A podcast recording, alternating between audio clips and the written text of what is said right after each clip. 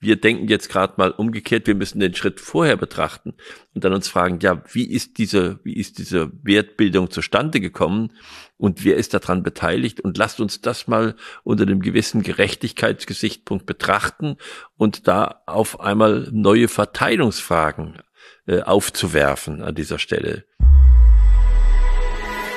Herzlich willkommen beim Gedankengut Podcast mit Wolfgang Gutballett und Adrian Metzger im Dialog zu Fragen und Impulsen unserer Zeit.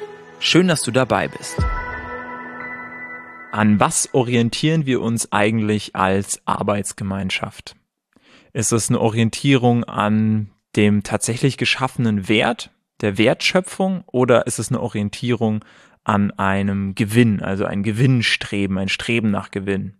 Darum soll es in dieser Folge hier gehen, Wolfgang, und zu Beginn würde ich gerne von dir mal hören, was ist eigentlich Wert? Also wenn wir jetzt quasi über Wert und Gewinn sprechen und da eine Orientierungsperspektive drauf bekommen wollen, an was orientieren wir uns denn, wenn wir jetzt uns an Wert orientieren? Was ist das? Der Wert ist dasjenige, was für andere wertvoll ist. Und das entsteht durch die Leistung in einem Unternehmen und drückt sich aus dadurch, dass ich von dem Umsatz oder den Erlösen, wenn ich das weitergebe an andere, abziehe, was ich selbst bezogen habe von anderen Unternehmen und Einrichtungen, das ich nicht selbst geschaffen habe, was aber in meinen Wertbildungsprozess jetzt einfließt. Und dazu gehören alle, ich nenne das immer Fremd Kosten, also alles, was sozusagen Fremde erzeugt haben und was dann für mich Kosten sind, in dem Augenblick, wo ich denen ihre, ihren Einsatz ersetze, das sind dann die Einkommen in anderen Unternehmen, also die Werte anderer Unternehmen. Die muss ich also abziehen. Und wenn ich das so mache, dann komme ich zu einer Eigenleistung eines Unternehmens. Das ist das, ist das, was das Unternehmen wirklich geschaffen hat.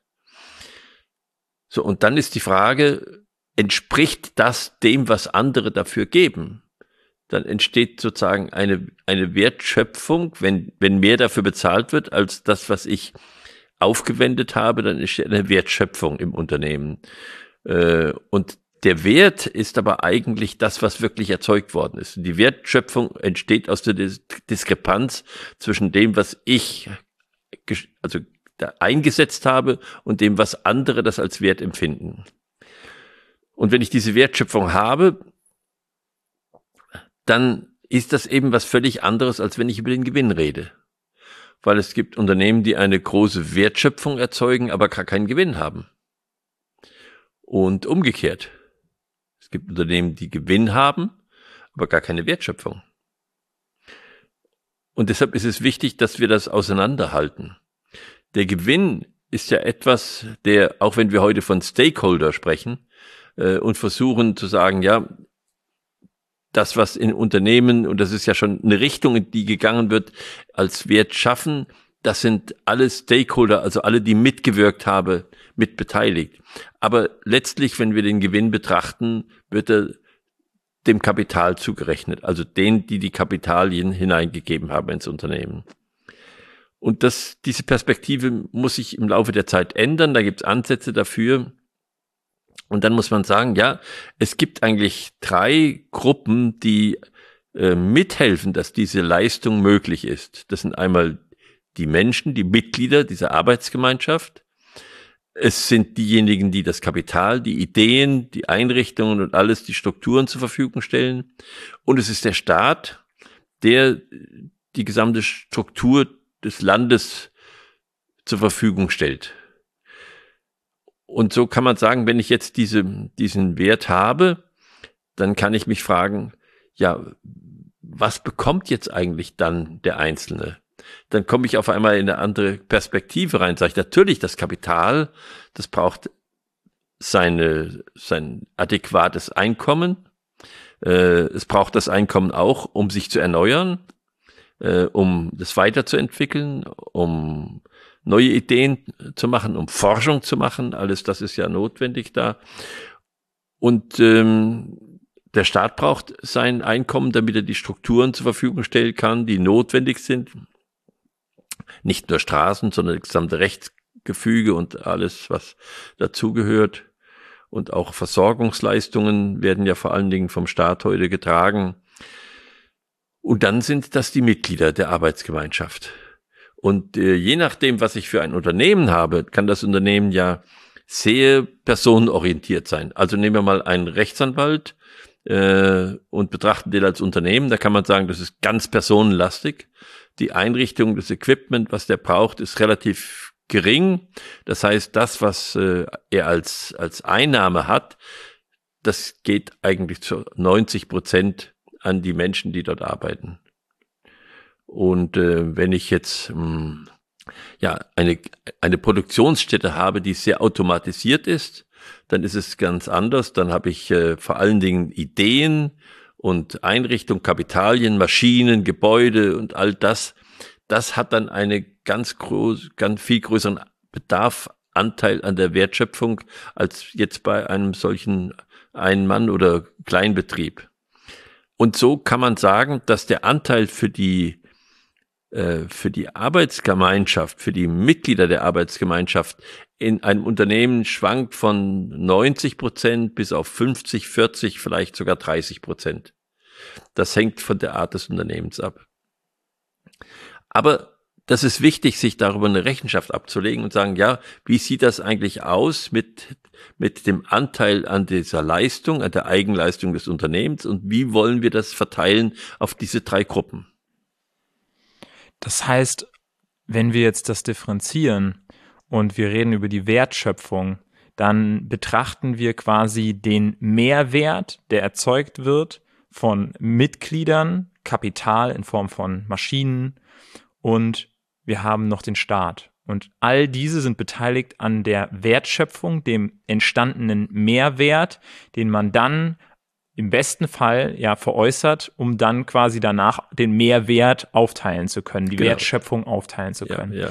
Und wenn wir jetzt über Gewinn sprechen, dann ist vom Gewinn ja Teile davon abgezogen, oder? Also dann ist ja beispielsweise die Mitglieder, die sind ja dann schon abgegolten. Genau. Das heißt, der Gewinn ist immer geringer als die Wertschöpfung, oder? Der Gewinn ist immer geringer als die Wertschöpfung. Also dann sind ja, wenn ich den Gewinn, je nachdem auf welcher Stufe ich ihn betrachte, dann ist die Arbeit bezahlt, sozusagen, der Menschen im Unternehmen. Dann sind die Steuern bezahlt. Äh, dann äh, ist der Maschinenersatz in Form der Abschreibung abgezogen. Äh, und dann, oder Mieten oder Zinsen sind abgezogen, die ich für Kapitaleinsatz brauche äh, und dann bleibt der Gewinn oder Nettogewinn. Und der gehört dann den Unternehmern oder der Unternehmensgemeinschaft, also Aktionären oder äh, das hängt dann von der, von der Rechtsform ab der Gesellschaft. Und das ist eine Betrachtungsweise, die halt sozusagen ganz im Fokus nur diesen letzten, diesen letzten Schritt betrachtet. Und wir denken jetzt gerade mal umgekehrt, wir müssen den Schritt vorher betrachten und dann uns fragen, ja, wie ist diese, wie ist diese Wertbildung zustande gekommen und wer ist daran beteiligt? Und lasst uns das mal unter einem gewissen Gerechtigkeitsgesichtspunkt betrachten und da auf einmal neue Verteilungsfragen äh, aufzuwerfen an dieser Stelle. Und das ist dann eigentlich wirklich eine Frage, das, was man unter Stakeholder-Betrachtung verstehen könnte indem ich äh, das vorher, bevor der Gewinn da ist, betrachte. Das ist, glaube ich, ein Bild, was ich zukünftig vermittel, wenn ähm, ich komisch angeschaut werde, wenn ich sage, dass ich gerne Steuern zahle. ja. Weil ähm, das für mich genau diese Perspektive darauf ist, ich zahle super gerne Gehälter und ich zahle super gerne Steuern, weil es ist etwas, was ich sehr wertschätze und weiß, dass das zur Wertschöpfung notwendig ist. Und ähm, das ist nicht einfach nur so dahergesagt, sondern das ist ja wirklich auch verbunden mit einer anderen Perspektive und mit einer Dankbarkeit dafür. Und die kann man, glaube ich, am besten verdeutlichen, wenn man sich überlegt, dass wenn jetzt beispielsweise bei Steuern ähm, man sich wirklich überlegen muss, in welchem, ähm, in welchem anderen Land würde ich das denn gerne machen wollen. So. Und ähm, da oder in welchem anderen Land hätte ich gerne diese ganzen Leistungen, die ich hier auf diese Art und Weise, in dieser Qualität erfahren habe, hätte ich gerne eingetauscht gegen eine andere Qualität, die ich woanders erhalten hätte. Und das ist ja, glaube ich, schon ein sehr wichtiger Aspekt. Und was würdest du sagen, jetzt abseits mal von dieser Perspektive, dass man vielleicht lieber Steuern zahlt, wenn man diese Perspektive einnimmt und dass man lieber Mitglieder vergütet. Was glaubst du, wird darüber hinaus noch möglich? Weil ich glaube, eine Angst besteht ja sowieso dann seitens der ähm, Leute, die das Kapital zur Verfügung stellen, dass ihre Position ähm, als Alleinstellungsmerkmal eigentlich ihrer Position ein bisschen untergraben wird oder dass sie an Macht verlieren, sage ich jetzt mal, wenn man auf die Perspektive der Wertschöpfung mit diesen Unterschieden unterschiedlichen ähm, Beteiligten der Wertschöpfung schaut. Was ist der Vorteil davon? Was wird dadurch möglich, wenn man diese Perspektive einnimmt? Also, mein Vater hat den Spruch immer gehabt, jung mach's gern, machen musst es doch. Das heißt, das, was sein muss, das, das muss ich mit ganzem Herzen machen. Ich sag manchmal, Steuern sind Zwangsschenkungen. Es sind Schenkungen an die Gemeinschaft, äh, an, an, an die Volksgemeinschaft, die damit eine Grundlage hat, wirtschaften zu können. Und wenn ich das einsehe, dann kriege ich dazu eine andere Einstellung. Äh, und die Einstellung ist wichtig. Manchmal ändert es real scheinbar nichts. Es ändert doch was. Es ändert etwas in mir. So wie du gesagt hast, ich mache das gerne. Und eigentlich muss man sagen, ein Unternehmen, was eine hohe Wertschöpfung hat und vielen Menschen äh, Beitragsmöglichkeiten bietet und diese Beiträge auch sozusagen wichtig sind für andere, das ist ein, ein unglaublicher Wert. Da spielt der Gewinn eigentlich dagegen gar nicht so eine große Rolle. Es ist ja viel mehr Wert geschaffen worden, dadurch, dass Menschen Einkommen bekommen. Das muss man eigentlich mit einrechnen, wenn man den Wert eines Unternehmens betrachtet und kann das nicht nur auf den Gewinn beziehen.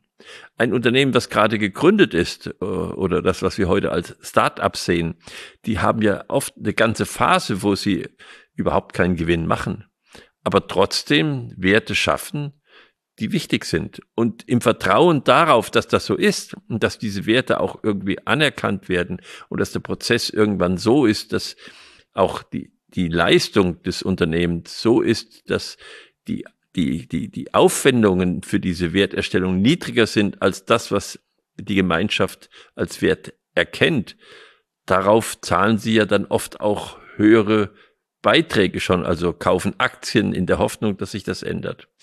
Das ist eine extreme Front, diese beiden Perspektiven, weil die eine Perspektive sagt ja, besteuert das Kapital so wenig wie möglich, dann schafft es neue Arbeitsplätze.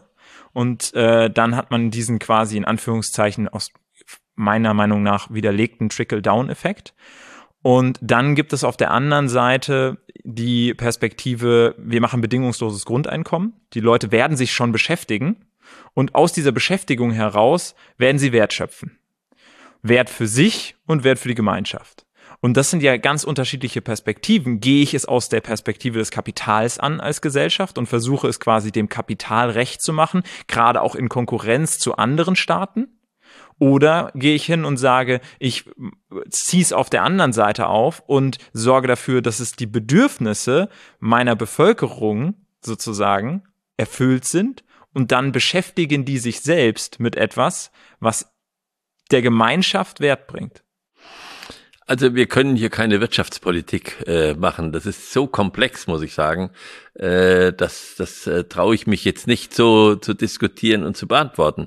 Aber es gibt natürlich Situationen und es ist äh, die Frage, dass Länder versuchen, äh, Arbeitsplätze, also Einkommen für Menschen zu schaffen, dadurch, dass sie die Unternehmen verführen, aufgrund der Steuerpolitik und sonstiger Zuschüsse, äh, in diesem Gebiet ein Unternehmen aufzubauen. Ob sich das dann bewährt oder nicht, das ist dann die Frage. Äh, aber so wird halt Wettbewerb gemacht äh, der Länder untereinander, so dass ich eigentlich sagen muss, ein, ein, ein Staat ist auch ein Unternehmen dann in diesem Sinne. Und das, was Unternehmen machen in ihrer Denke, das hat sich dann übertragen auf den Staat. Ob das richtig ist, das kann ich jetzt nicht diskutieren. Das, äh, äh, da muss ich drüber nachdenken. Alles klar. Wolfgang, vielen, vielen Dank für diese Perspektive. Ähm, es ist ja mehr oder weniger eine Trilogie, die wir hier machen, ähm, weil in dem nächsten Schritt müssen wir durchaus nochmal darauf eingehen, wenn man das jetzt so betrachtet und so eine grobe Verteilung haben wir ja schon mal angedacht. ähm, muss man ja trotzdem auch noch betrachten, wie verteilen die Mitglieder dann unter sich diese Wertschöpfung. Und da wollen wir dann in der nächsten Podcast-Folge mal drauf eingehen und uns das genauer anschauen. Vielen Dank dir, Wolfgang. Vielen Dank dir als Zuhörer, als Zuschauer, dass du beim Gedankengut-Podcast wieder mit dabei warst. Und wir sind auf YouTube vertreten. Wir sind auf allen Podcast-Plattformen vertreten. Es würde uns freuen, wenn du auch wieder einschaltest. Und wie gesagt, in der nächsten Podcast-Folge wollen wir dann diskutieren, wie man das als Mitgliedergemeinschaft, in Anführungszeichen, als Arbeitsgemeinschaft in einzelne Beträge aufteilen kann. Ich freue mich auf jeden Fall sehr drauf, Wolfgang. Wolfgang und wir freuen uns, wenn du wieder mit dabei bist.